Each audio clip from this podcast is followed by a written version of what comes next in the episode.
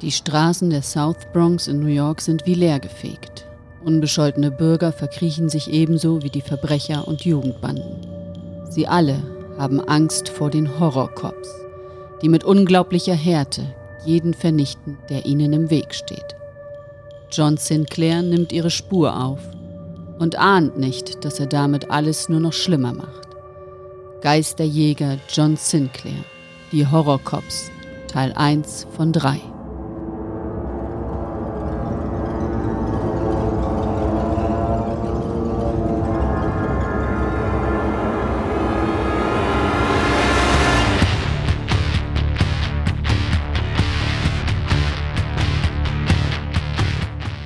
Die Edition war noch jung.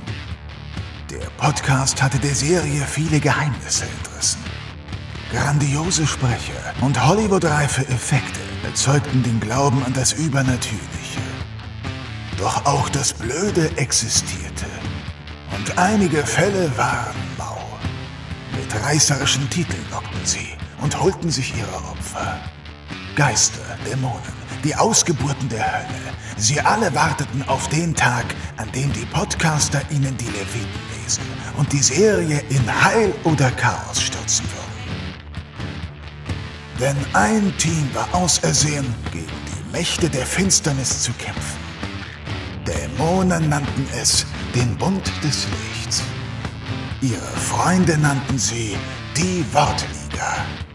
Ihr Name war Team Sinclair.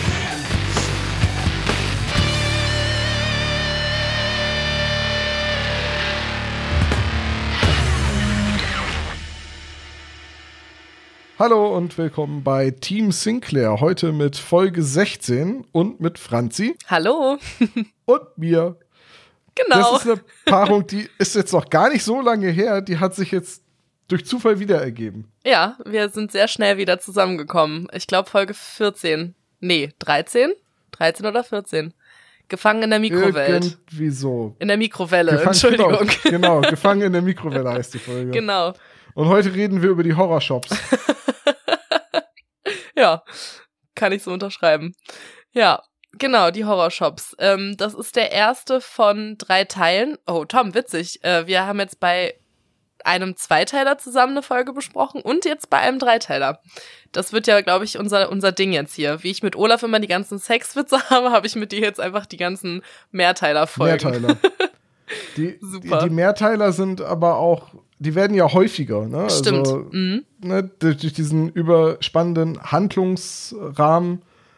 Jetzt geht es ja immer noch um den Majordomus der Hölle. Das fand ich auch eine sehr interessante Bezeichnung für den schwarzen Definitiv. Tod, weil ja.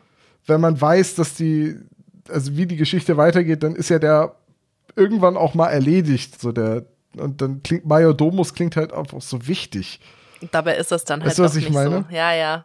Ja, weil, weil da kommt ja noch die Mordliga und die ist ja viel gefährlicher Ja. und äh, na gut. Ja, und zu- der Hausmeier des Teufels ist dann halt irgendwann Ja, erledigt. ja, und zu, zu dem, wie sich der schwarze Tod bis jetzt halt gegen John Sinclair geschlagen hat, also so wahnsinnig gut war das jetzt auch noch nicht.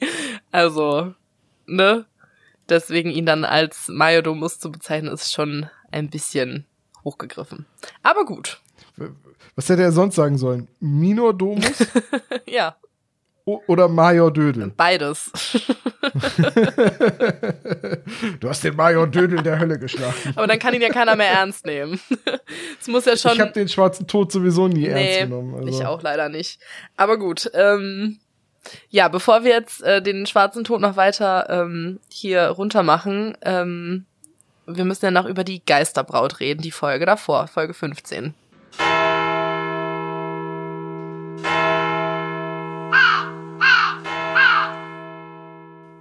Wir müssen, das Jo. klingt so.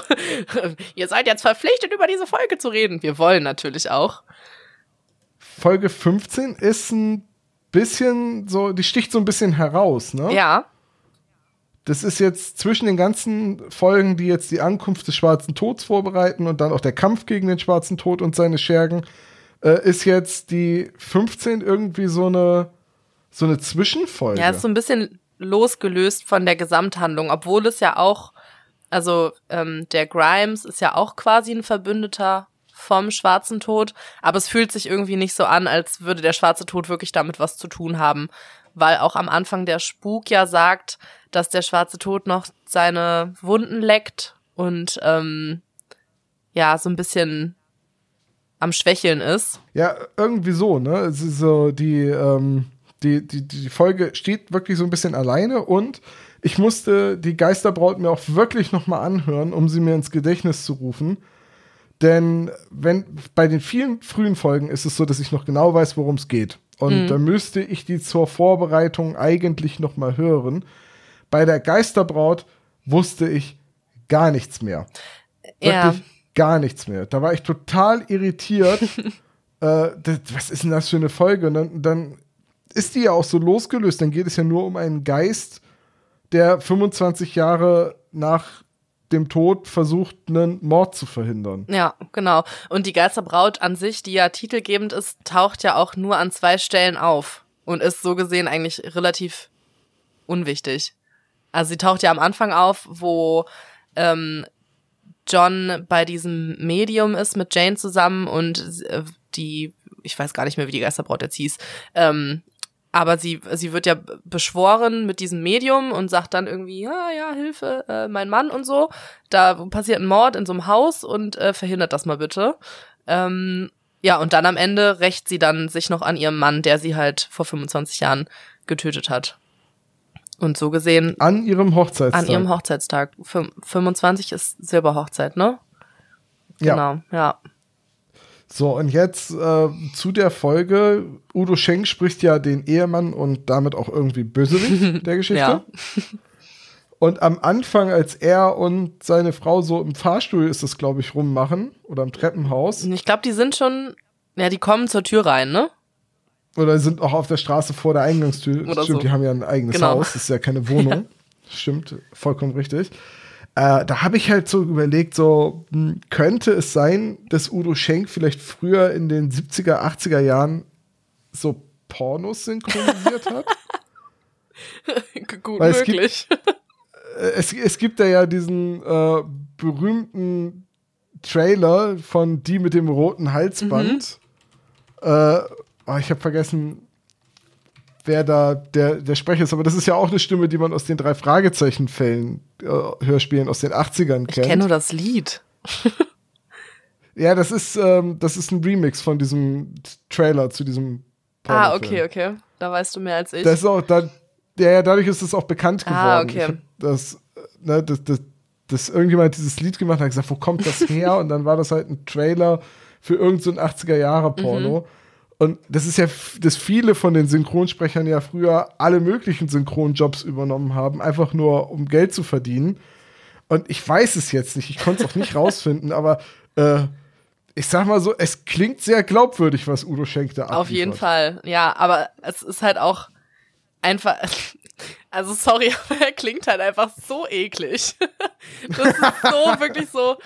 Oh, nee, ich, äh, also du, ich sehe den schon geifernd so vor mir, wie er da irgendwie die, die Klauen nach seiner erotischen äh, Frau da aus, ausstreckt. Wie er, das war ja auch die, seine, er hat die erotischste Ehefrau jetzt. Das war ja auch ein super, Ja. Super Bezeichnung. Ja. Ähm, aber äh, ist das ist das so ein Ding, dass Pornos synchronisiert werden? Das war mir nicht so wirklich bewusst. Also ich glaube, früher wurde Früher das wurde das gemacht. gemacht, ne? okay, Gerade auch, ja. wenn, wenn die Filme dann, früher lief ja auch spät nachts im Privatfernsehen noch Stimmt, mal so ein, diese- so ein Softporno. Diese zurechtgeschnibbelten Erotikfilme, wo man den, das Explizite halt nicht sieht. Und die waren ja ganz oft und dann auch vor allem sehr schlecht äh, synchronisiert. Mhm. Und ich könnte mir gut vorstellen, ich weiß es nicht, dass das irgendwie in den 80ern eventuell auch mal ein Auftrag für Udo Schenk gewesen ist. Vielleicht weiß das jemand und kann mich da. Vielleicht, ich hoffe, dass Udo Schenk das nicht Ich wollte gerade sagen, Vielleicht hört das Udo jetzt Schenk das hier und mag sich dazu mal äußern. Tom, jetzt hast du aber doch Olafs und mein Lieblingsthema hier übernommen. Das geht ja gar nicht. 80er Jahre Ja, Pornos. genau. nee, erotische Anspielung und, und Co. Ja. Ich verstehe. Ähm, Ähm, warte, aber ich ja, wollte noch was äh, dazu sagen, dass du meintest, du konntest die Folge nicht so richtig einordnen. oder musstest die nochmal hören, um, weil du nicht mehr richtig wusstest, äh, was darin vorkommt. Ähm, das ist mir auch so gegangen. Ich wusste tatsächlich noch, dass am Anfang irgendwas zwischen einem frisch äh, verheirateten Ehepaar passiert, dass da irgend, irgend, irgendwas mit Fremdgehen und dass der Mann sie halt noch ermordet. Das wusste ich noch, aber mehr wusste ich auch nicht mehr. Und ähm, die Geisterbraut ist auch eine der Folgen, die ich immer verwechsel mit ähm, einer der früheren Folgen, die jetzt vor den vor den 16 Folgen hier war, was war denn das, Folge 4, Damona oder so? Ja, das ist gut, dass du Ne? das sagst. Das geht mir nämlich auch so. Ich hätte jetzt bei der Geisterbraut auch an Damona, Dienerin des Satans, Genau. gedacht. Und tatsächlich auch noch die Folge, ich weiß leider nicht, wie sie heißt, aber wo Kara zum ersten Mal auftaucht. Ja, das ist doch auch äh, irgendwie das Mädchen aus dem Totenreich oder so. Kann das sein? Gibt es so eine Folge? Ja, kann Irgendwie so. sein. Komme ich jetzt aber auch Ja, nicht drauf. aber das sind die drei Folgen, die ich immer verwechsel. Und ich glaube, dann gibt's doch auch noch die eine Folge, wo doch ähm, noch die, diese, ähm, mit der Modelagentur und Das ist das Mädchen aus Atlantis. genau, die zählt da auch noch rein. Diese Folgen verwechsel ich immer, weil es da immer um junge Frauen geht, die irgendwie ermordet werden oder als Geist wiederkommen. Und ja. Ich hoffe, es geht noch jemandem ähnlich so wie mir und ich bin nicht die Einzige, die hier jedes Mal komplett verwirrt ist bei den, bei diesen Folgen. Ich, ich kann das zumindest nachvollziehen. Also ähm, jetzt das Mädchen aus Atlantis nicht, weil das habe ich halt ganz fest abgespeichert mit der Folge mit Jane Collins Nachbarin und Mhm. so.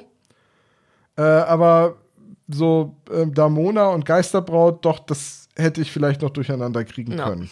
Naja, eigentlich eine relativ kurze Geschichte, wo ich mir gut vorstellen kann, dass die einfach aus so einer, ähm, ja, aus so einem Heftroman adaptiert wurde. Und ich glaube, die Szene mit Grimes und dass Grimes halt dem äh, das Haus kauft und dann den Spuk beschwört und so weiter, das wahrscheinlich wieder reingebaut, um diesen ähm, folgenüberspannenden Handlungsbogen mit dem schwarzen Tod und so weiter fortzuführen. Ja, das kann gut sein. Ja, Ja. da bräuchten wir Ähm, jetzt ist- jemanden, der die Romane alle gelesen hat. Ha, Junge! Ja, genau. Ich wollte gerade auch schon. Ähm, aber d- es ist jetzt nicht unpassend. Auch im Finale dann nicht. Auch dass ähm, Grimes dann den Duke wieder kriegt, dass der nochmal einen Auftritt hat. Mhm. Das hat mich wiederum dann sehr überrascht, weil den hätte ich jetzt nicht unbedingt zurückgebraucht. Nee, Vielleicht so wichtig war der Sprecher nicht, grad ne? Ja. Nee, das war halt, der ist halt einfach von Lionel Hampton ermordet worden und gut war. Ja.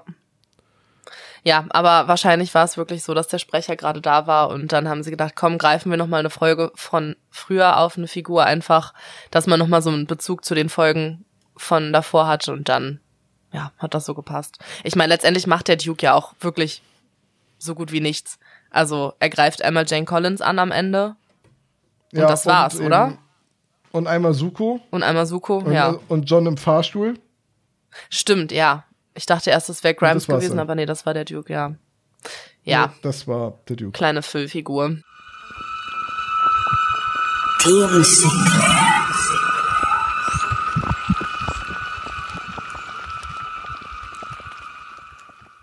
Ansonsten war ja unsere Challenge, dass wir die Immobilie etwas besser vermarkten als der Makler in der Folge selbst. Was wirklich schwer ist bei so einer Bruchbude.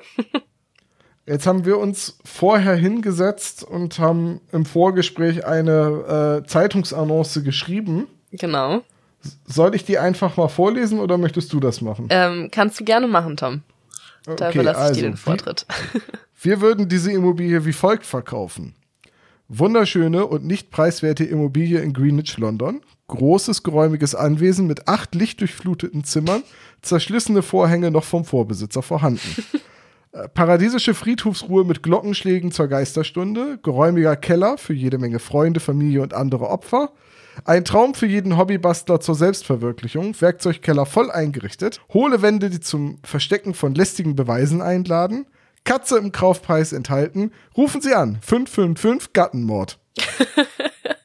mein Favorite ist tatsächlich die Katze, die im Preis mit inbegriffen ist.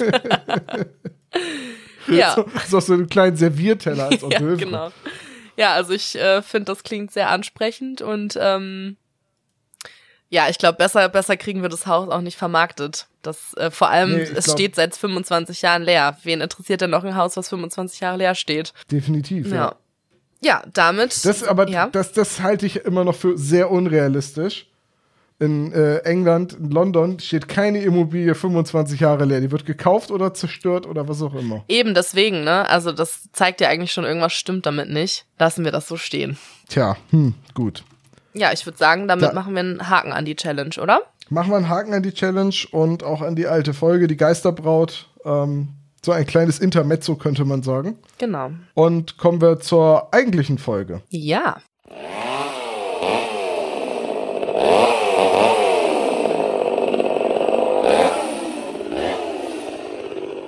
So, ich habe es schon gesagt, wir reden in dieser Folge über die Horror Cops, Folge 16. Und ich habe die ganze Zeit beim Hören der Folge darauf gewartet, dass irgendjemand sagt, John ist in den Hudson River gefallen. Ich auch. Und dann war das erst in der Folge danach. Und dann ist es in einem späteren Teil von dieser New York Trilogie so ärgerlich, weil das, ich habe mich so drauf gefreut auf diesen Running Gag. Jo Das ist äh, so John ist in den. Hudson River gefallen. Das ist er hat so aber schön, hoffentlich nichts von dem Wasser getrunken, oder? Ähm, tja. Das ist so ähm, schön, dass du das gerade sagst, weil mir geht's genauso. Ich habe die ganze Zeit diesen Satz einfach mit dieser Folge verbunden und war so verwirrt, dass es einfach nicht passiert ist. Ja, Deswegen muss ich das jetzt auch ansprechen, weil ich ja bei der nächsten Folgenbesprechung nicht dabei sein werde. ja. Sehr gut, dann haben wir es Ähm, jetzt hier auch schon trotzdem schade. mit drin. Ja. Okay, also ähm, reden wir mal als erstes über die Sprecher. ja. Die habe ich mir hier irgendwo rausgesucht. Warte, warte, warte. Also was man sagen kann zu den Sprechern insgesamt, wir haben fast den Cast vom Hexer von Paris da. Das ist, fand ich sehr bemerkenswert. Also Martin Kessler spricht ja hier den Sergeant Tucker. Der hat im Hexer von Paris Fleuvet gesprochen. Ähm, auch ein Polizisten. Auch ein Polizisten, genau. Douglas Welbert spricht Sinistro.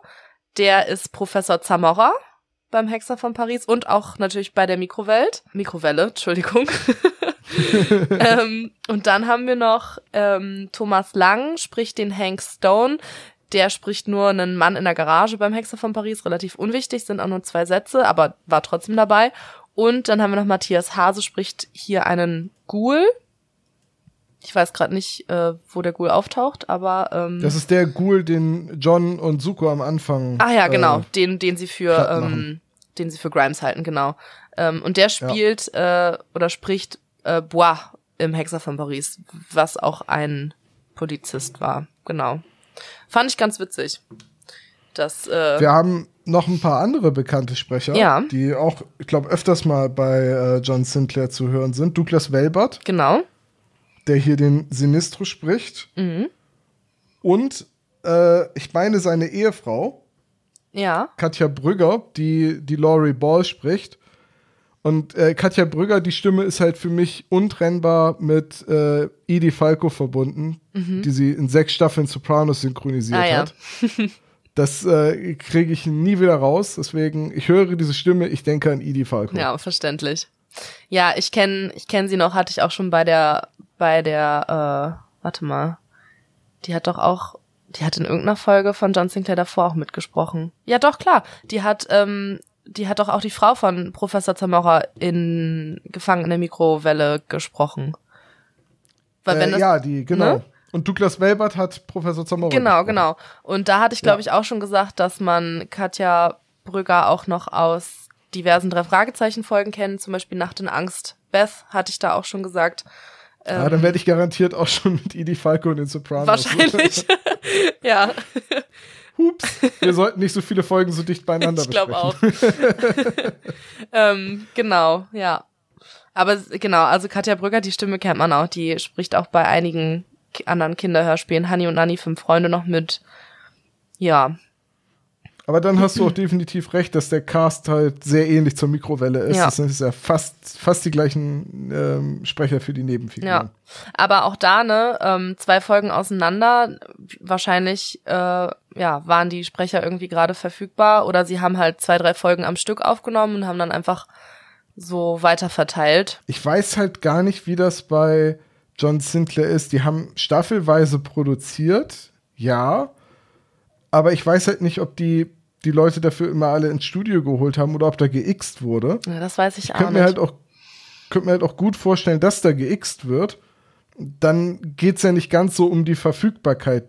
So, außer natürlich, man hat die Skripte für die nächsten sechs Folgen fertig, schickt die den Sprechern und die sprechen die ein Mhm. oder man hat die Sprecher da und dann macht. Das kann natürlich auch sein, dass man die trotzdem da hat, ne? Ja. Und dann für einzelne äh, Folgen, also für gleich mehrere Folgen denselben Sprecher im Studio hat und am nächsten Tag kommt dann der nächste Sprecher und liest dann halt auch die Zeilen für drei, vier Hörspiele vor. Ja, ja also ich, ich glaube, das war halt tatsächlich eher so, als dass es wie jetzt bei den drei Fragezeichen halt dann das ganze Ensemble halt da ist, ne? Ich glaube, Ja. dass dann wirklich hier eher mit, ähm, mit den einzelnen Sprechern gearbeitet wurde. Was ja auch eigentlich eher üblich ist. Ähm, ja, zumindest ist heutzutage. Ja, Ne? genau, heutzutage. Ja. So, das Hörspiel ist vom 25. Februar 2002. Das heißt, es ist jetzt etwas mehr als 20 Jahre alt. Wahnsinn. Ich war sieben. Ich war sieben, als es rauskam. Das ist verrückt. Das ist äh, für mich halt, okay, ich habe die Folgen ja damals alle so, die ersten 20 Folgen auf einen Schlag bekommen zum Hören. Es muss also irgendwie 2003, 2004 gewesen sein. So, zumindest die ersten 18 Folgen bin ich mir sicher, dass ich die zusammenbekommen habe. Krass. Ähm, das ist jetzt für mich immer wieder erstaunlich, wie alt diese Folge ist. Ja. Sie basiert auf Heftroman 75 und hat eine Länge von 45 Minuten. Das ist für mich bei John Sinclair immer sehr angenehm, dass diese Hörspiele nicht Allzu lang anderthalb sind. Stunden lang Mhm. sind. Die kann man gut mal eben zwischendrin hören oder die kann man auch, kann auch mal zwei, drei Folgen hören, wenn man die Zeit dafür hat. Ja. Ähm, aber ja.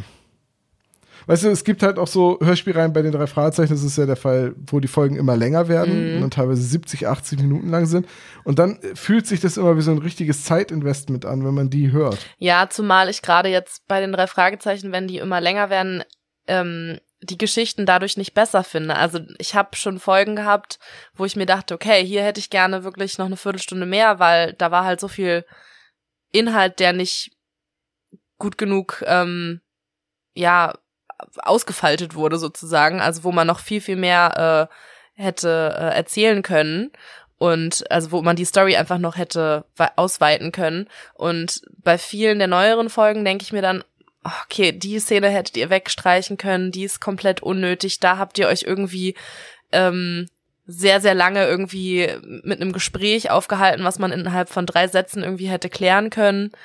Und das stimmt, also es fühlt sich dann, ja, wie so ein kleines, äh, wie sagt man das, ähm, nicht wie so ein Hindernis, sondern wie so ein, ah, mir fällt das Wort jetzt nicht ein, aber wenn man dann wirklich sich hinsetzt und dann anderthalb Stunden Hörspiel hört, das ist, ähm, ja, anstrengend dann irgendwie. Und komischerweise, das ist, glaube ich, gen genau das gleiche Phänomen wie, hast du das nicht auch, wenn du eine Serie guckst, dass du dann eher ähm, mal zwei Folgen äh, in einer Serie A 45 Minuten guckst, was dann ja auch anderthalb Stunden sind, aber dass man das lieber macht, als dass man sich für einen anderthalb Stunden Film verpflichtet. Total. Ne? Und das ist hier dann auch irgendwie ich verstehe, Und ich verstehe auch nicht, wieso man bei Filmen immer denkt, so, oh, der ist so lang, zwei Ja. Stunden. Und dann gibt es irgendwie so richtig faule Tage, an denen man von einer Serie dann vier, fünf Folgen am Stück guckt. Ja, was dann halt mehrere Stunden sind und äh, Ja. du hast halt viel, viel mehr Zeitinvestment, aber hast irgendwie das Gefühl, dass du halt nicht so viel Zeit investiert hast. Und das finde ich, Es fühlt sich halt nicht so an. Ja, ja. und das ist bei John Sinclair auch so. Also ich kann ohne Probleme auch mal vier, fünf Folgen am Stück hören und habe nicht das Gefühl, dass ich jetzt mega viel Zeit investiert habe und dass ich jetzt so eine Riesengeschichte gehört habe. Und das kommt einem dann bei Hörspielen, die dann halt am Stück länger sind, irgendwie anders vor. Ja, faszinierendes Seltsam, ne? Phänomen.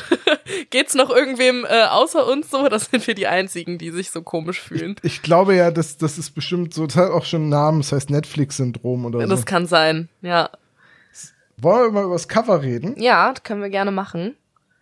Wir sehen, was sehen wir eigentlich? Da wird irgendjemand von den Skelettpolizisten verhaftet. Das kann ja aber nicht der äh, Frank Stone sein. Hank Stone heißt er. Nee, und John Sinclair kann es auch nicht sein, weil die Szene nicht so im Hörspiel stattfindet. Also sie haben eine Auseinandersetzung, aber da wird geschossen und ich glaube, zwei von den Cops sterben und einer kommt davon und John wird auf jeden Fall nicht so festgenommen. Und ich finde auch, der Mann auf dem Cover sieht nicht aus wie John Sinclair, der sieht viel zu alt aus. Jetzt kommt auch noch hinzu, dass ja die titelgebenden Horror-Cops eigentlich eine sehr untergeordnete Rolle spielen, Ja. oder? Also die tauchen am Anfang einmal auf, als sie den, äh, Hank, den Journalisten äh, entführen. Dann wird der Journalist später ja noch von den roten Henkern enthauptet Mhm. für Sinistro. Äh, und dann tauchen sie am Ende auf, als John dann endlich schnallt, warum die Polizisten Nichts unternehmen. ihm, ihm nicht helfen wollen. Genau. Ja. Ja. Das ist so, also die kriegen, glaube ich, mehr, äh, ich nenne es jetzt mal Screen Time auf dem Cover als in der ganzen Folge. Auf jeden Fall. Ja. Aber was hättest du denn sonst alternativ vielleicht aufs Cover gepackt? nee, ich finde, da muss gar nichts anderes hin, weil die sind ja der Aufhänger. Die Horrorcops sind ja der Grund, warum er nach New York kommt. Mhm. Ich finde das Cover auch total cool, aber ich habe nur gerade so drüber nachgedacht und dachte irgendwie, irgendwie kommen die im Hörspiel deutlich zu, Zu kurz. Ja. Nee, doch, das sehe ich auch so. Ja.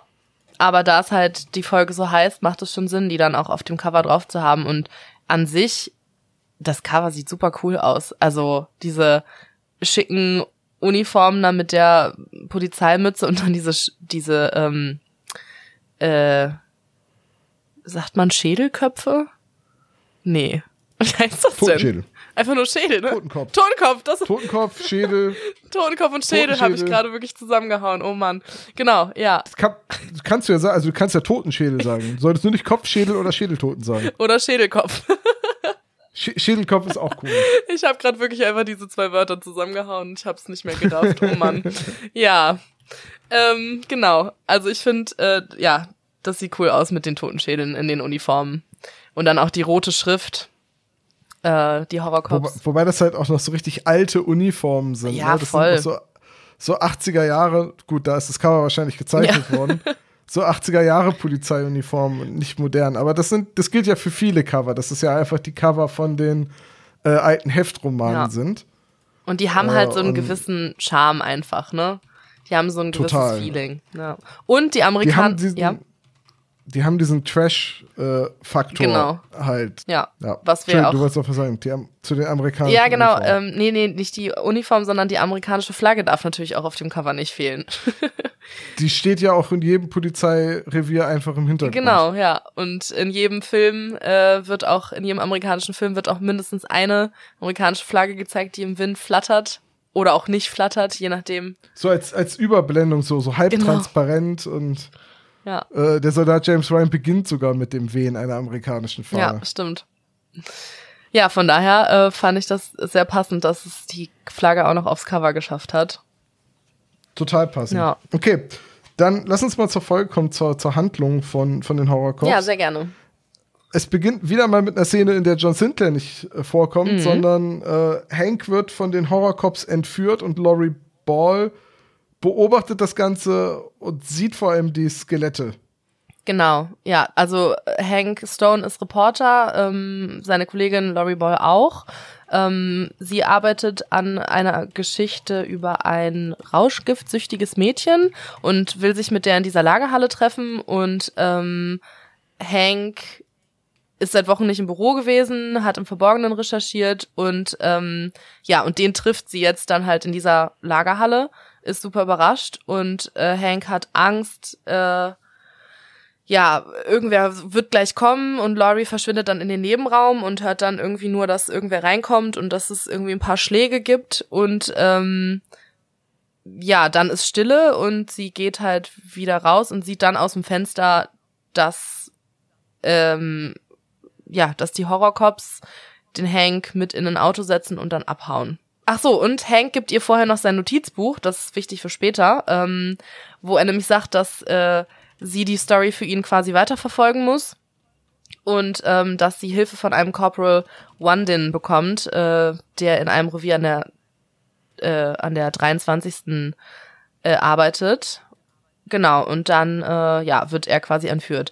Wobei ich noch, das fand ich ganz lustig, ich habe irgendwie wahrscheinlich kurz eine Sekunde nicht zugehört und habe irgendwie gedacht, die haben den getötet und ähm, habe dann auch irgendwie nicht mitbekommen, dass die Cops dann den Hank auch mit in das Auto schleifen und habe mich dann so gefragt, hä, warum geht Laurie einfach, warum guckt die denn nicht nochmal nach Hank, ob der nicht wirklich tot ist?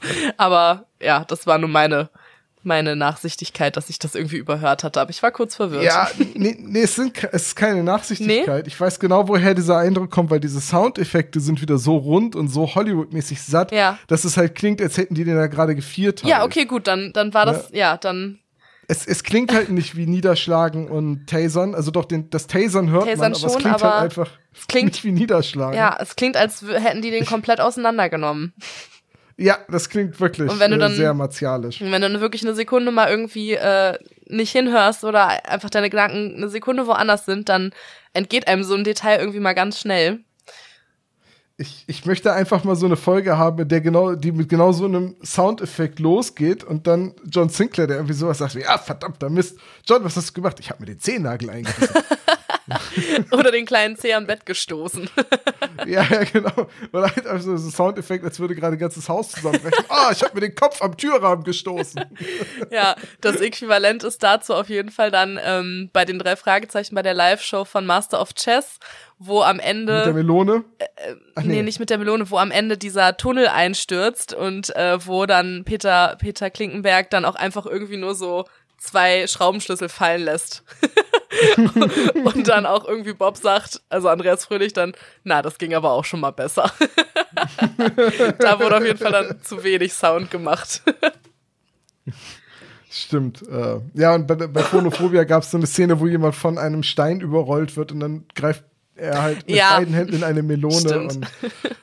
Und das war halt genauso martialisch. Äh, wie, das hätte aus einer John Sinclair-Folge sein können. Ja, das stimmt ja, haben wir irgendwas zu der Szene noch zu sagen, irgendwas anzumerken? Also ich finde die ziemlich gut gemacht sonst eigentlich. Also man merkt auf jeden Fall, dass, dass irgendwas Gruseliges äh, vor, vor, sich, vor sich geht, sagt man das so. Ähm, ja, Hank hat auf jeden Fall mega Angst und Laurie ist sehr verwirrt. Ach, eine Sache hatte ich noch, ähm, ist zwar nur nebensächlich, aber ähm, ich finde es sehr lustig, dass damals noch ähm, gesagt wurde, rauschgiftsüchtig. Also das ist ja so ein weit, weit laufen, läufiger Begriff. Also das kann ja alles bedeuten. Ich habe dann auch einfach ganz stumpf mal Rauschgift gegoogelt und da habe ich wirklich sämtliche Drogen gefunden. Also auch Alkohol. Und das fand ich sehr witzig, dass dann, ähm, dass, dass es als rauschgiftsüchtig bezeichnet wurde, ähm, wenn es auch theoretisch eine Alkoholabhängigkeit sein könnte, weil das klingt immer so reißerisch, finde ich. Ja, Rauschgift sagt man halt nicht zu Alkohol und manchmal ja auch gar nicht mehr zu Cannabis, nee. sondern so. Meistens sagt man das ja zu Opium, Heroin, Crystal Meth Kokain oder so. und so weiter. ja. Ir irgendwie so in die Richtung. Aber ja, im Prinzip ist ja auch Alkohol ein Rauschgift, ja. von daher. Ja. Ähm, gehört für dich zu der Szene noch dazu, dass Laurie Ball jetzt das Ganze bei der Polizei anzeigen will und die aber davon nichts hören wollen? Äh, Oder ist das für dich schon die nächste ist Szene? Ist für mich eigentlich schon die nächste Szene. Ich finde, die ist so ein bisschen ja. in sich abgeschlossen. Auch wenn ähm, es ungewöhnlich ist, dass die Szene noch weitergeht, weil ich glaube, das sind ja dann schon bestimmt so drei Minuten Spielzeit. Und normalerweise kommt nach der Zeit ja eigentlich schon die Titelmusik, aber da haben wir diesmal dann noch eine weitere Szene. Ja, im Prinzip schon, aber die Szene ist auch kurz abgehandelt. Sie geht dann zur Polizei und die wollen davon nichts hören. Wie wir dann später erfahren, dann ist der Sergeant gesprochen von Martin Kessler ja auch einer von den Bösen. Was und man will auch deswegen nichts könnte. davon hören. Weil ich finde, auch er hat so eine Stimme, die ähm, sehr gut für einen Bösewicht herhält. Aber auch für einen Helden. Also, äh, ne, ist ja auch die Synchronstimme von Vin Diesel und Vin Diesel spricht ja eigentlich immer, äh, spielt ja eigentlich immer die Guten. Ja, das stimmt. Aber er ist doch auch die Synchronstimme von, ähm, ja, jetzt habe ich sein Gesicht vor Augen und es fällt mir nicht ein ähm, na hier, der, der auch den, den, das flammende Skelett da auf dem Motorrad gespielt hat. Nicholas Cage. Nicholas Cage, genau. Ghost Rider. genau. Ghost Rider, ja. Ja, und ich, ja, stimmt. Und, und Nicolas Cage, da bin ich immer sehr zwiegespalten. Ähm, er ist ja schon auch so ein Heldendarsteller. Ähm, aber ich glaube, es gibt auch genauso viele Filme, wo er halt eher so ein, ja, eher trotteligen Menschen spielt. Deswegen ist das, finde ich, mit seiner Synchronstimme, da, da, kann man beides auf jeden Fall draus ähm, ja, hören. Also ich finde Nicolas Cage als Darsteller zu bezeichnen halt schon sehr gewagt. ja. Aber ich weiß, was du meinst. Da habe ich gerade auch ein Déjà-vu. Ich glaube, ich habe in einer Folge, ah ja, ich glaube, das war die äh, mit äh, Olaf und Sebo, äh, Horrorschloss im Spessart. Ich glaube, da haben wir auch schon über Nicolas Cage hergezogen. Wahrscheinlich, ja. Wir sollten aufhören mit diesem Podcast, wir wiederholen uns. Ja, ich glaube auch. so, äh, jetzt sagt sie, sie hätte da, sie möchte jemanden anrufen, einen alten Bekannten. Und dann sagt sie natürlich den Namen John Sinclair und die Titelmelodie kommt. Damn, damn. Ja, gute, Äh, großartig. guter Moment, ja. Und die, dann sind wir wieder in London. Suko und äh, John jagen einen äh, Ghoul. Ja, warte ganz kurz noch zu der Szene. Ähm, was ich danach bemerkenswert fand, dass, und das finde ich ist ähm, sehr gut gemacht, weil, mit, weil man damit so ein bisschen die ähm, Identität der Cops noch verschleiert hat, weil der Tucker, Sergeant Tucker ist zwar ähm, sehr gegen sie und hat keinen Bock, ihr zu helfen, aber dann kommt ja noch der äh, Corporal Ray Wandin, also der Junge. Ah ja, stimmt, der ist ja auch. Genau, der kommt Szene, ja und ähm, der schlägt dann vor, sie nach Hause zu fahren. Und Ach, genau, das kommt ja jetzt alles noch. Das ist ja Genau. bevor John Sinclair angerufen Genau, wird. genau. Und ähm, da fragt sich Laurie dann auch, warum er sie nach Hause fahren will. Und äh, Wanden sagt dann auch, naja, er hatte das so im Gefühl, dass sie das irgendwie ein bisschen schuldig waren.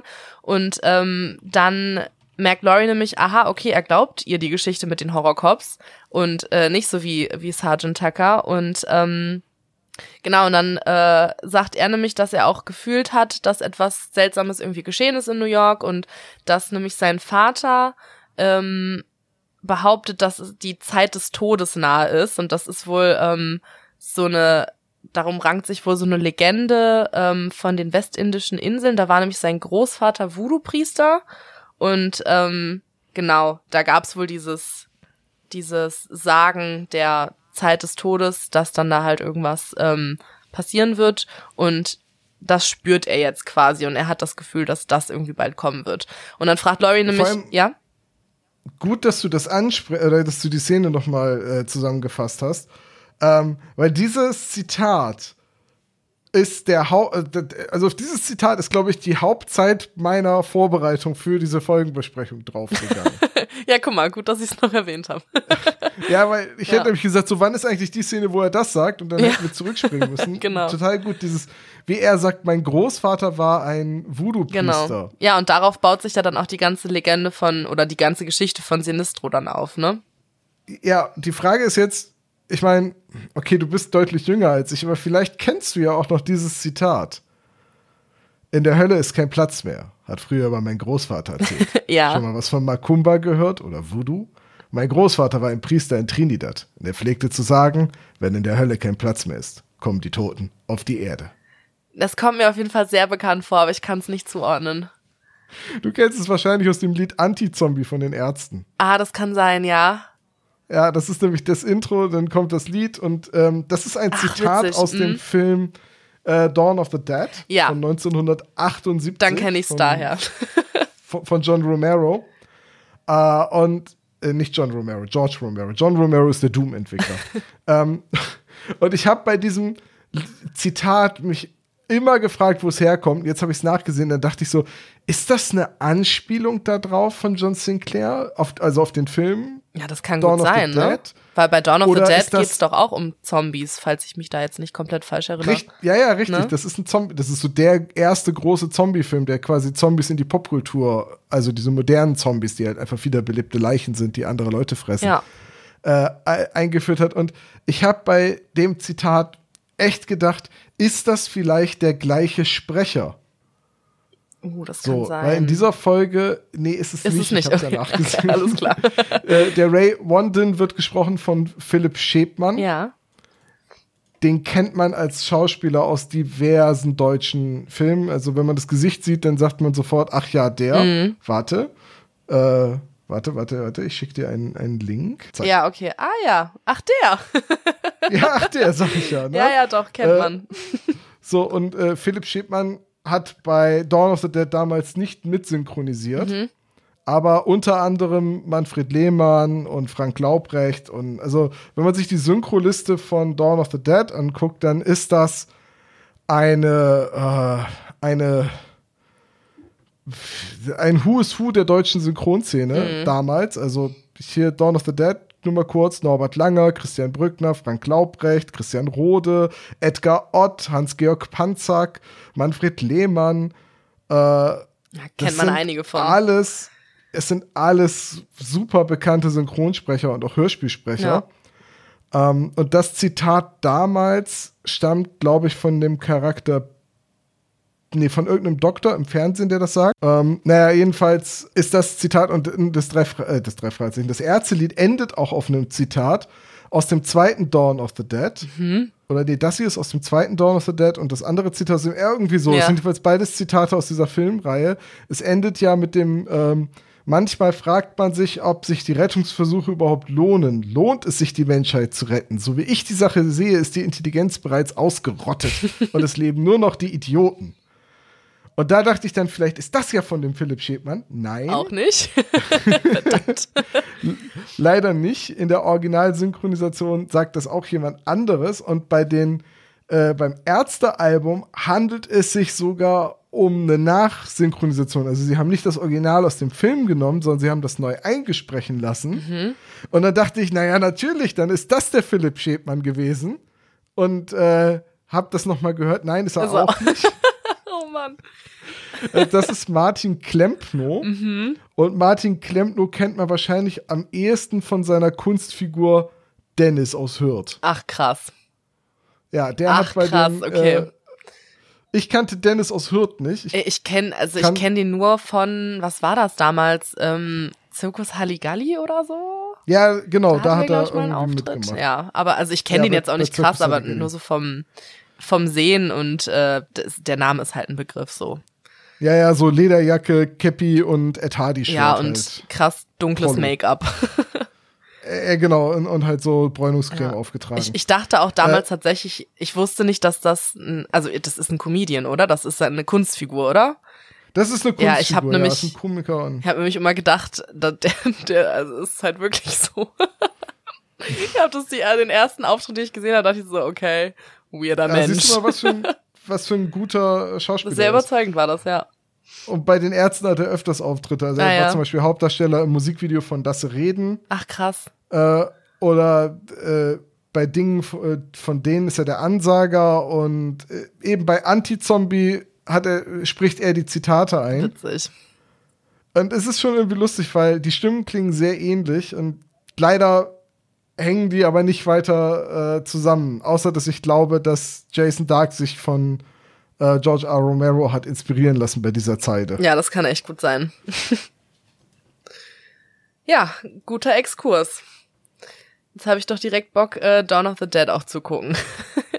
Gab's da nicht sogar auch noch mal ähm, ja so, so eine Art, ich weiß nicht, war das ein Remake, aber auf jeden Fall irgendwie ein Film, der später doch noch mal gedreht Der wurde. wurde 2004 neu verfilmt. Schon, ja. ne? Ja, okay. Ja. Da auch mit anderen Synchronsprechern dann logischerweise. Genau, Und ja. ich muss die noch mal gucken. Ähm, die, zumindest die ersten beiden Teile, Dawn of the Dead und Day of the Dead.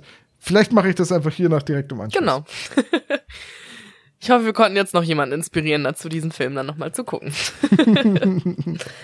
ja, ähm, okay, zurück zu unserer Geschichte.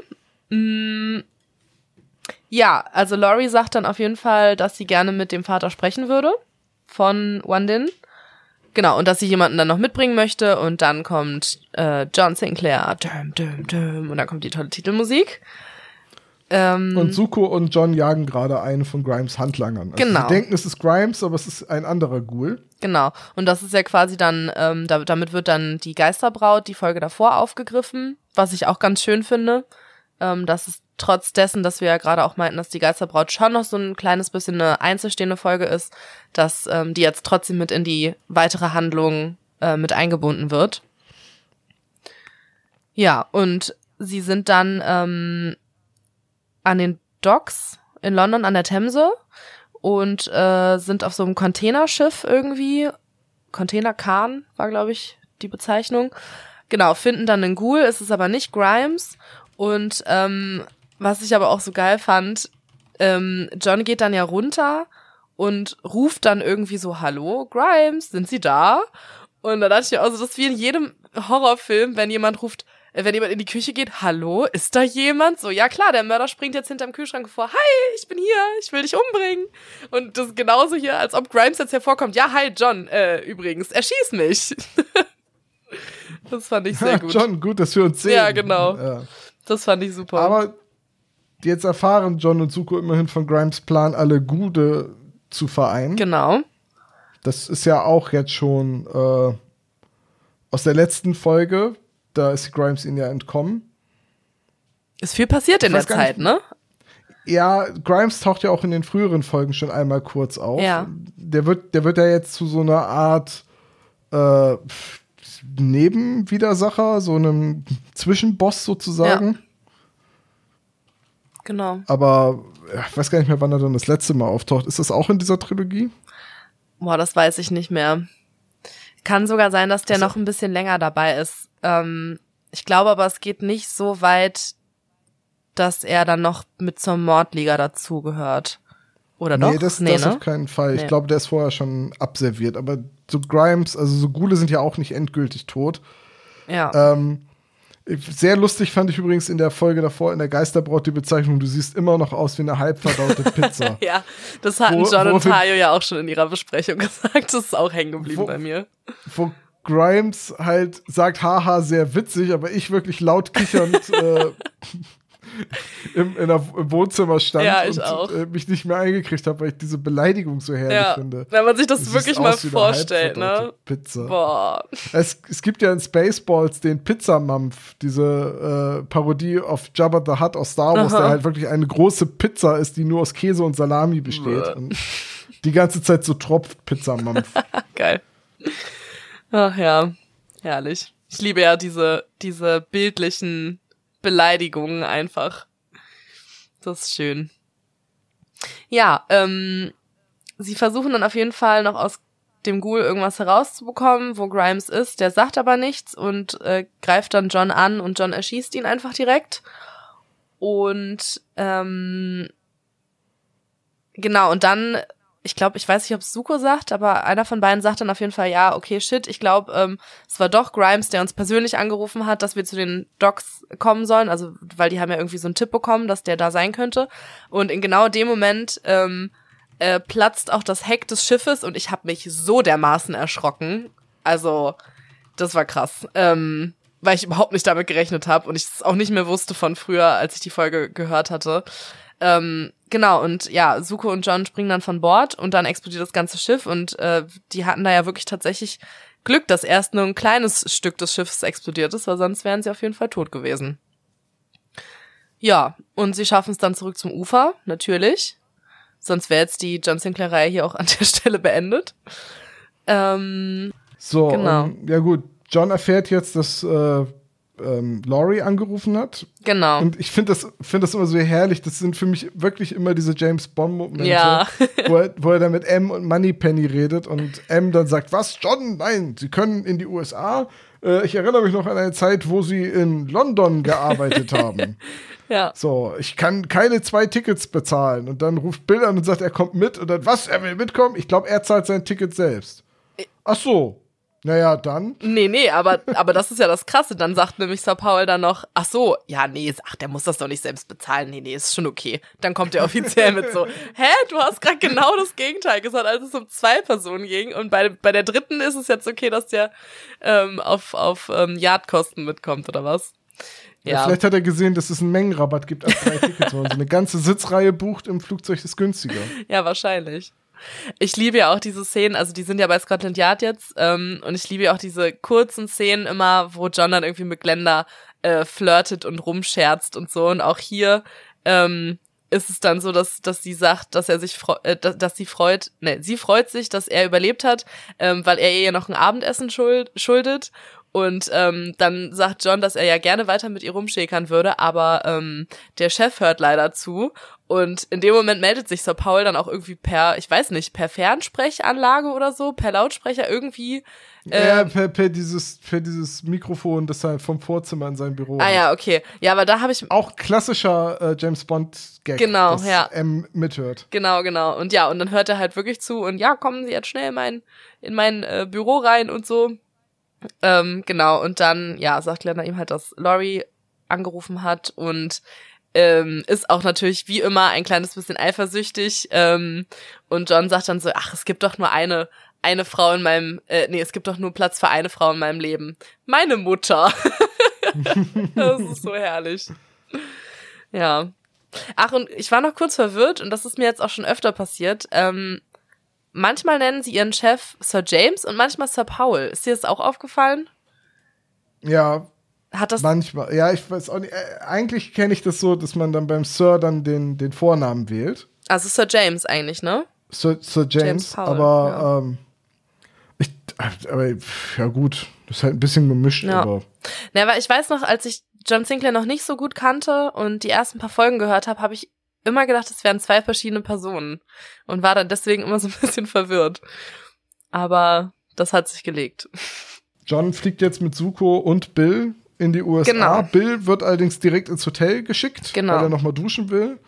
Und äh, Laurie macht sich mit John dann, das ist jetzt schon, ne? Die machen sich jetzt Genau. ziemlich direkt auf den Weg zu ähm, Zu, ähm, wie heißt er denn? Wandin Henry. London. Also genau. äh, Wandin Senior, genau. Und ähm, Laurie hat auch noch rausgefunden, dass Hank an einer Story über den Kult der roten Henker gearbeitet hat. Und offensichtlich hat dieser Kult es auf die größten Bosse der Unterwelt in New York abgesehen. Und ähm, ich glaube, von denen sind auch schon einige umgekommen. Genau. Und ähm, der Name Sinistro taucht dann auch in dem Notizbuch auf. Und ja, damit machen sie sich dann auf den Weg zu Henry Wandin. Und ähm, ja, da, also das, da hat der Erzähler dann noch gesagt, dass sie nicht ahnen, dass sie bereits einen großen Fehler gemacht haben. Was genau ist damit in dem Moment gemeint?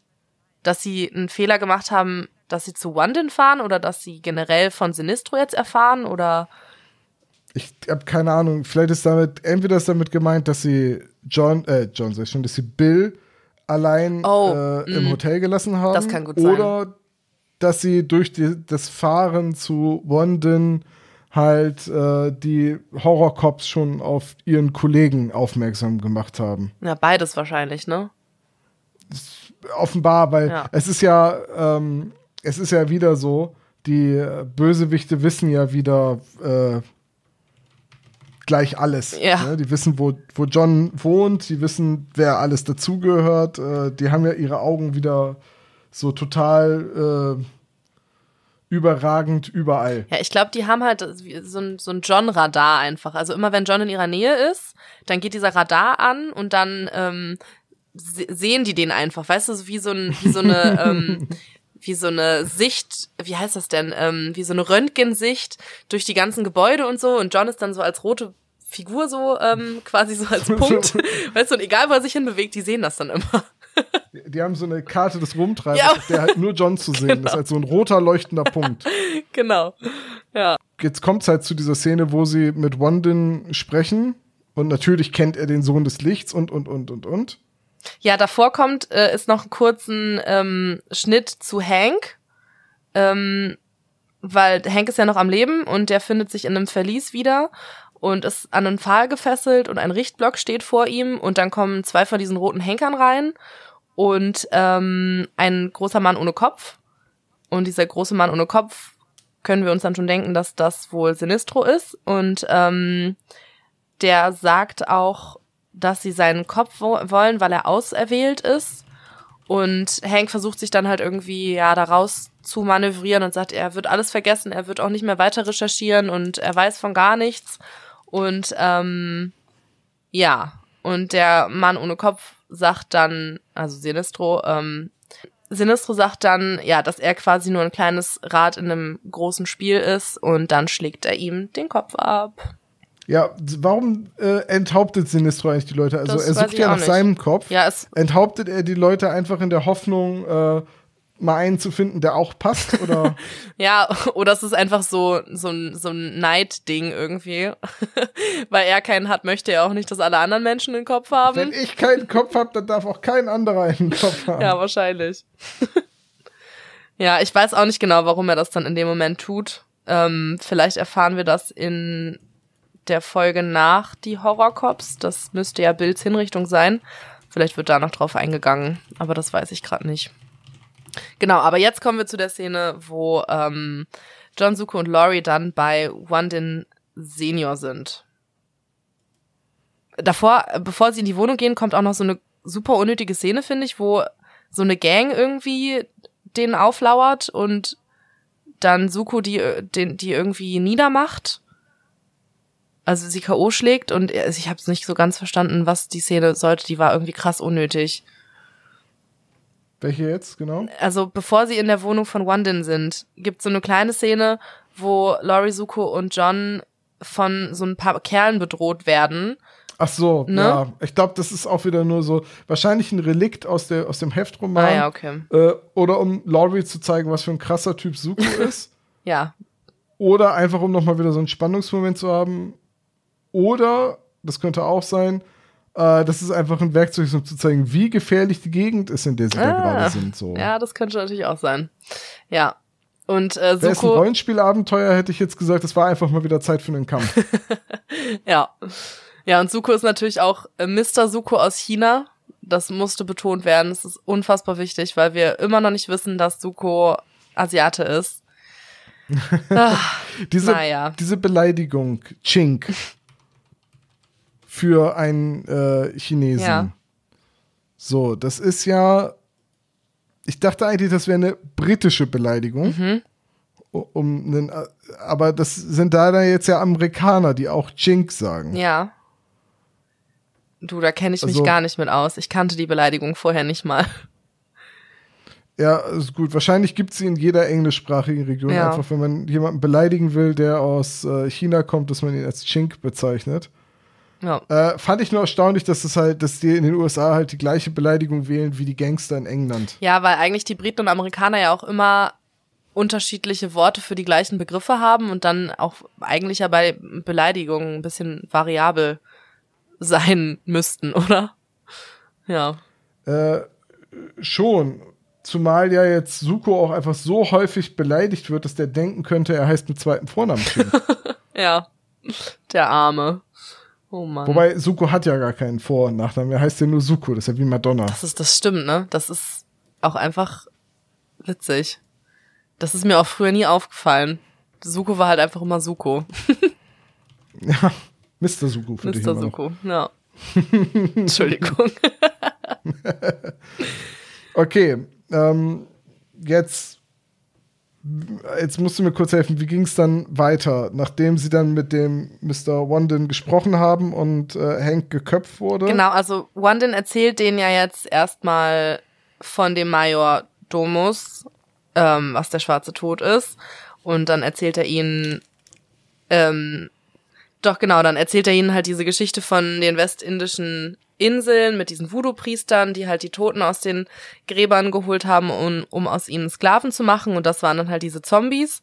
Und ähm, dann haben andere Priester die halt bekämpft und haben dann den den äh, diesen Voodoo-Priester, den Bösen, also Sinistro, dann enthauptet.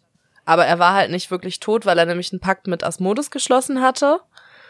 Und ähm, ja, und jetzt erscheint er halt immer den Menschen, um seinen Schädel zurück zu, äh, zu fordern. Und er glaubt jetzt halt, dass der Schädel in New York ist, oder das sagt halt irgendwie die Legende oder so. Ich weiß ich auch nicht genau. Ähm, Genau, und Sinistro ist aber selbst halt nicht so mächtig. Ähm, deswegen hat er sich die roten Henker quasi äh, ja zu seinen Untertanen gemacht mit der Macht des Voodoo halt. Also das sind wahrscheinlich dann einfach tote Menschen, die damals auch enthauptet wurden und die hat er jetzt mit der Macht des Voodoo irgendwie wiederbelebt und genau. Und der schwarze Tod will Sinistro halt quasi benutzen, um halt wieder an Stärke zu gewinnen und verbündet sich deswegen mit ihm und die Horrorcops dienen dem schwarzen Tod, deswegen hängen die da auch noch mit in der ganzen Sache drin. Also, boah, es ist super kompliziert. Ähm, sind mir auch irgendwie zu viele einzelne Gegenspieler, die sich jetzt hier irgendwie zusammentun. Ähm, genau, und was auch noch erwähnt wird, ist, dass für den schwarzen Tod auch schon ein Nachfolger bereitsteht, beziehungsweise eine Nachfolgerin, und zwar eine Dämonin namens Asmodina von der wir wissen, dass sie Satans Tochter ist und die ja auch später noch eine sehr, sehr tragende Rolle spielen wird. Das finde ich sehr interessant, dass sie hier schon erwähnt wird. Genau, und sie- Ja, ist alles so ein bisschen Foreshadowing, weil Genau. Oliver Döring einfach schon wusste, wie er die Geschichte weitererzählt. genau, deswegen wird da halt viel, äh, ja, et, ja, viel Foreshadowing gemacht. Und ähm, ja, im Prinzip ist es jetzt halt so, dass der Wandin sagt, dass John natürlich wieder der Einzige ist, der das Ganze verhindern kann. Und New York ist quasi eine Falle, weil die Dämonen auch schon wissen, dass John da ist. Und ja, das ist so das Ergebnis von diesem Besuch. Und ähm, ja, sie versprechen dann noch äh, den, äh, den Ray auch, äh, den, den One, den Senior wieder zu besuchen. Äh, sein Sohn bietet ihm noch Hilfe an und dann sagen sie ja, okay, wir ähm, fahren jetzt erstmal ins Hotel zurück, um halt. Und das ist auch das letzte Mal, dass sie den Sohn sehen, bis er dann später zusammengeschlagen aus dem äh, Wandschrank fällt. Genau. So, in, Was ja gar nicht Hotel so viel später ist, weil ich glaube, das spielt alles am gleichen Tag, oder? Tut's auch, weil Ja. jetzt im Hotel stellen sie ja nur fest, dass Bill Connolly entführt wurde. Genau. Dann noch gibt's einen bösen Anruf von Sinistro, dem John dann am Telefon wieder beleidigt, weil John die Bösewichte immer beleidigt. Genau. Und dann gehen sie halt zur Polizei, weil sie mit Ray reden wollen, der ist aber nicht da. Ah, die werden doch vorher noch irgendwie von so einem roten Henker angegriffen, oder? Ähm, noch, äh, als sie aus der Wohnung von Wandin rausgehen und dann kommt doch noch Captain Hamilton dazu. Ja, doch, Ähm, doch, er kämpft mit so einem roten Henker. Ach so, stimmt, genau, genau, Das genau. war dann noch davor. Sie, dann haben sie noch ein Gespräch mit dem äh, Polizeikapitän, Genau. der ein alter Freund von John ist, weil sie gemeinsam den Spuk bekämpft haben. Genau, ja. Und da habe ich auch mal Da gegoogelt, war ja was. welche Geschichte das hätte sein können, aber ähm, ich bin zu keinem Ergebnis gekommen. Hajo! ja, genau. Und dann fahren sie aber ins Büro von Hamilton und diskutieren da über alles, was passiert ist. Und, ähm, und dann kommt, dann wollen die doch Bill Bescheid sagen, aber der ist doch, das Telefon ist irgendwie besetzt. Und dann hört man, also dann wird zu Bill quasi geschnitten, ähm, dass er dann gerade mit Sheila telefoniert und äh, dann hört man, dass er niedergeschlagen wird. Und dann Ja, und ja, dann fahren sie, glaube ich, erst ins Hotel. Also ja, es geht so ein bisschen hin und her. Ähm, Ja, aber ansonsten war es das dann fast, weil jetzt kommt nur noch die Szene, wo sie dann bei der Polizei sind, feststellen, dass die anderen Cops die Horror-Cops sind. genau. Dann gibt's da einen Endkampf und ja, das ist dann quasi schon das Ende vom ersten Teil. Oder passiert da noch was? Hm, Ich glaube nicht. Ich versuche mich gerade zu erinnern. Nee, also Bill wird entführt. Das sehen sie dann auch im Hotel. Dann, ach so, warte mal, Laurie wird dann, glaube ich, im Hotel noch ähm, abgestellt. Die soll dann irgendwie äh, darauf warten, dass, ähm, nee, warte mal, wie war das mit Sinistro? Redet John jetzt am Anfang schon mit ihm? Nee, ne? Oder ruft er an und, boah, ich weiß es nicht mehr. Doch, der, der ist doch dann am Telefon, als Bill dann äh, entführt wurde, oder nicht? Genau, aber redet John am Anfang, also die kommen ja ins Hotel, Bill ist weg und dann klingelt doch das Telefon und dann ist Sinistro dran, oder? Und dann sagt er doch irgendwie, ja, ich Ja. habe deinen Freund und Ja. ich melde mich wieder oder so. Ja, Ja, genau. das fand ich auch super merkwürdig. Sag doch direkt, was du möchtest. ja, aber dann, Ah, ist vielleicht erstmal so ein bisschen Drohkulisse aufbauen. ja, und dann bleibt Laurie aber beim Telefon, genau, und dann sind die ja wieder im Polizeirevier an der 123. oder so, genau, und da kommt's ja dann zum Showdown, da merken die dann plötzlich, ähm, dass äh, die Cops halt die Horrorcops sind, weil nämlich Wandin verschwunden ist, also Wandin Junior.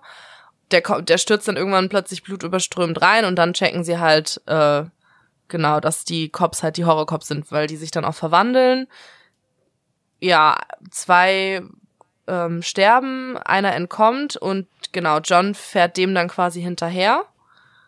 Und dann wird nochmal zu äh, Laurie ins Hotel geschaltet und dann sagt Sinistro noch, er will John sprechen und ähm, John soll ihm seinen Kopf besorgen innerhalb von 24 Stunden, sonst stirbt Bill und dann ist der erste Teil zu Ende.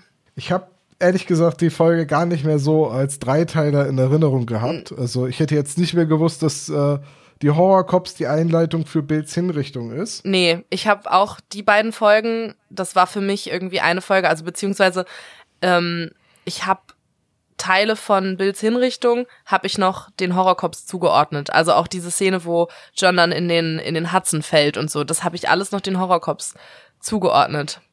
Ja, Ich habe halt auch, ach, das ist die Folge in, ich habe wirklich gedacht, das ist die Folge in New York. genau. Dann ist das jetzt ja die Folge, wo John in den Hudson fällt. Aber nee, das ist erst der nächste Ja. Teil mit Bills Hinrichtung.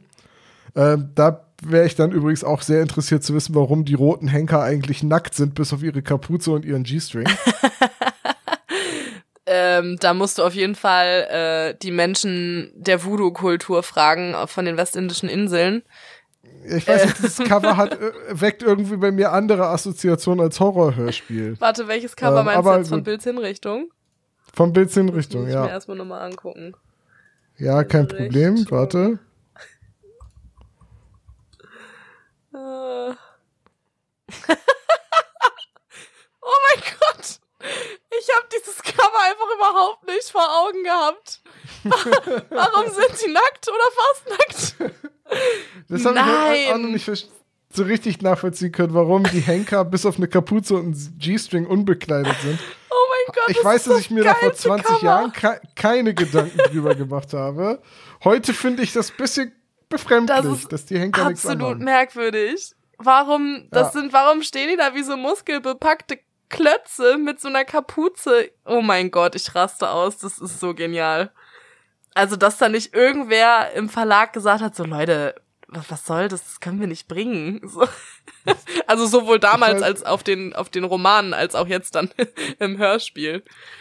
Es das wirkt halt Hammer. so unnötig, dass die nackt, nackt sind, aber naja. Ja, irgendwie sehen die so ein bisschen aus wie aus, ähm, ähm, hier, wie heißt der Film mit Pamela Anderson und, und Baywatch. Baywatch, genau, die sehen irgendwie aus wie so Baywatch. Das sind die, das sind die Rettungshenker von Malibu. Oh Gott, fehlt nur noch dieses rote Dingens da, diese, diese Diese Schwimm Schwimmhilfe. Schwimmhilfe, genau, ja. Ja, okay, also Wow. wie gesagt, ich hätte jetzt bei dem, bei dem Dreiteiler nicht mehr gewusst, dass das der erste Teil des Dreiteilers Nee, ist. ich auch nicht. Und die namensgebenden Horrorcops sind ja doch eher sehr untergeordnet. Ja, Aber alles in allem eigentlich eine ganz coole Geschichte. Aber es ist halt wirklich nur der Prolog. Also wir haben jetzt kein großes Finale, wir haben so ein paar kleinere Spannungsmomente, aber äh, das hier ist halt die Hinführung zu der eigentlichen Geschichte und die kommt halt erst im nächsten Teil. ja. Ja, es ist halt mitten in der Geschichte ein Ende gefunden worden. Also, oder be beziehungsweise es ist ja kein Ende, also die Geschichte ist mittendrin unterbrochen worden, eben um halt daraus zwei Teile beziehungsweise drei Teile zu machen. Ähm, ja. War das jetzt eigentlich schon dein Fazit, Tom? Ja, das war schon mein Fazit. Okay. Ganz kurz und knapp. Nette Geschichte, gute Exposition, aber eben wirklich auch nur ein Prolog. Ja. Ja, sehe ich ähnlich. Also, ich finde es immer schwierig, gerade jetzt bei diesen Dreiteilern dann immer die einzelnen Folgen zu bewerten, weil die Geschichten ja halt oft so miteinander zusammenhängen, dass äh, es halt immer in einer Folge etwas fehlt so und es ist halt keine abgeschlossene Handlung. Deswegen finde ich es da immer sehr schwierig, das irgendwie dann äh, ja zu bewerten. Ähm, aber an sich, also ich finde die Folge eigentlich ganz, ganz gut. Also die macht auf jeden Fall Lust auf mehr. Also ich wollte auf jeden Fall dann nach dieser Folge wissen, wie es weitergeht.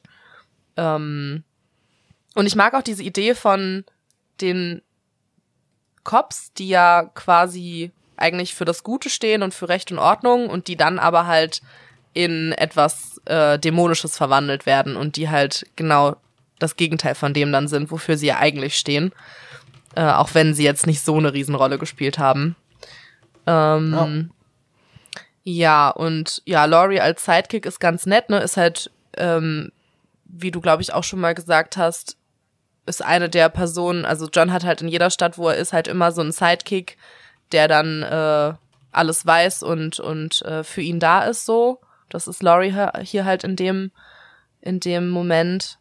Was ich noch ganz witzig finde mit ihr, dass ja so ein bisschen damit gespielt wird, ob sie mal was miteinander hatten, also John und er. Und ich glaube, er sagt ja auch zu Suko, ja, darüber, äh, das, da, da werde ich jetzt nichts mehr zu, Freundin. ja genau, da werde Da ich ich nichts jetzt mehr nicht zu sagen, genau, ja. Und da weiß man schon so, alles klar, gut. ja, Ja, aber gibt es denn eine Frau auf der Welt, mit der John noch nicht etwas hatte oder die nicht etwas von John wollte? Wahrscheinlich nicht. Also ich muss sagen, mittlerweile, ich verstehe Janes Eifersucht schon so ein bisschen, ne? so etwas, Ja. ne? Ja. Und, ach so, genau, das wollte ich auch noch sagen, ist auch noch so ein bisschen Teil des Fazits. Ähm, ich finde es eigentlich diesen Sprung in die Voodoo-Geschichte oder in, in die, ähm, äh, in die Ursch naja, Ursprünge des Voodoo sind es nicht, aber auf jeden Fall in diese Kultur rein, finde ich eigentlich ganz interessant.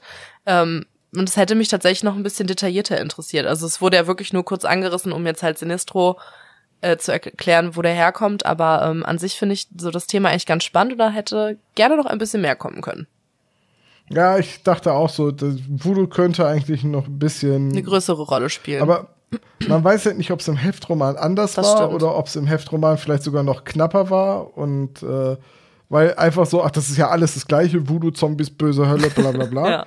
ne, das äh, ist ja eh so eine, so eine Melange aus unterschiedlichen Kulten, Religionen und äh, Mythen, Mythen, genau. die Ja, da bei John Sinclair immer zusammengerührt wird. das stimmt. Äh, aber stimmt schon. Ich hätte mir auch ein bisschen mehr Voodoo gewünscht. War ja auch die Familiengeschichte der, äh, der, ähm, oh, ich kann mir den Namen nicht merken. One? Nein, One Ja, Wondin. ganz komischer Äh, Name. Ja, die Familiengeschichte der Wondin wird ja auch so ein bisschen angerissen, dass die äh, ursprünglich aus Louisiana, also aus den Bayous stammen und da früher auf den Plantagen gearbeitet genau, haben. ja. Und ganz ursprünglich aber von den westindischen Inseln kommen, also Haiti und wo halt auch Voodoo betrieben äh, wurde. Voodoo herkommt, ne, ursprünglich mal. Ähm, das ist schon alles ganz spannend. Da hätte ich mir auch mehr gewünscht. Das ist schade, dass das ein bisschen am Rand ist, Ja. hast du recht. Sag mal, Tom, meinst du, wir sollten eigentlich anfangen, die, die Romane zu lesen? Ah, ich weiß nicht, ob ich das auch noch schaffe, Ja. aber wahrscheinlich ähm, könnten wir davon profitieren. Ich glaube aber auch. Es, ähm, aber ich habe damals gesagt, bei diesem Podcast, Mach ich werde nicht, nicht ja. anfangen, die Romane zu lesen. Das muss jemand anderes dir. machen. ja, vielleicht äh, fuchse ich Ähm. mich da mal ein bisschen rein. So, weil am Anfang habe ich auch gedacht, so, nee, ich konzentriere mich auf die Hörspiele, aber so langsam denke ich mir, na, auch ich würde, glaube ich, schon gerne mal in so ein Heft reingucken. So ein bisschen wie bei mir und den drei Fragezeichen-Geschichten Mhm. damals. Die, die ich ja nun zur Vorbereitung des spezial gelagerten Sonderpodcasts immer lese. Auch ein sehr guter Podcast, könnt ihr gerne mal reinhören. Ja, ist ein ganz toller Podcast. Unbedingt rein. ähm, Ja. Okay, wir brauchen noch eine Challenge für äh, die anderen. genau.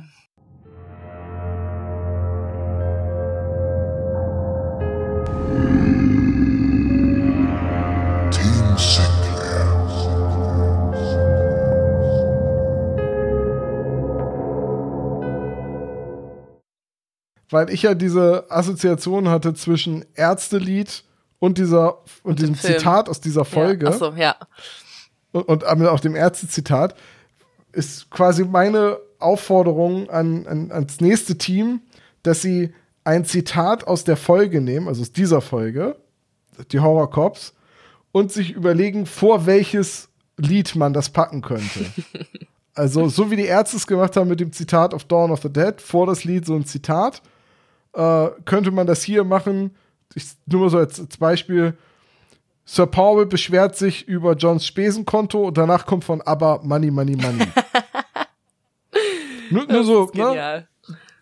Dass ihr wisst, in welche Richtung es gehen soll. Ich bin sehr gespannt, welche Zitate und welche Lieder ihr aussucht. Genau, und ihr könnt euch auch ähm, von dem Dreiteiler jetzt eine Folge aussuchen oder auch von allen dreien, ähm, wie ihr mögt.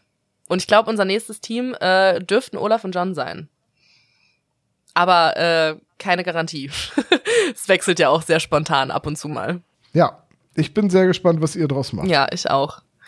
Das wird super. Okay, Franzi, ich glaube, wir haben es geschafft. Ich glaube auch. Ja. Dann äh, vielen lieben Dank für das nette Gespräch. ja, danke dir. Es hat sehr viel Spaß gemacht, wie immer. Ich freue mich schon auf die Jetzt nächste wird- Folge. Ja, wobei es jetzt wahrscheinlich eine ganze Weile dauern kann, bis wir ähm, das nächste Mal zusammen Ja. eine Folge besprechen. Ja, wir waren ja jetzt schon sehr nah aneinander mit den zwei Folgen, deswegen wird wahrscheinlich jetzt Ja. wieder ein bisschen Zeit vergehen. Wir, wir gucken mal, Genau. aber auf jeden Fall geht es dann hier bald weiter mit der nächsten Folge, Folge 17, Bilds Hinrichtung. Genau, mit dem wunderschönen Cover. Ich glaube, ich, ich, ich, ich, ähm, ich gehe mich jetzt direkt einmal einölen, damit ich wie die Typen auf dem Cover aussehe. Alles klar, vergiss deine Schwimmutensilien nicht. Und die rote Kapuze. genau, Ganz, ganz wichtig. wichtig. Okay, dann bis zum nächsten Mal. Macht's gut, tschüss.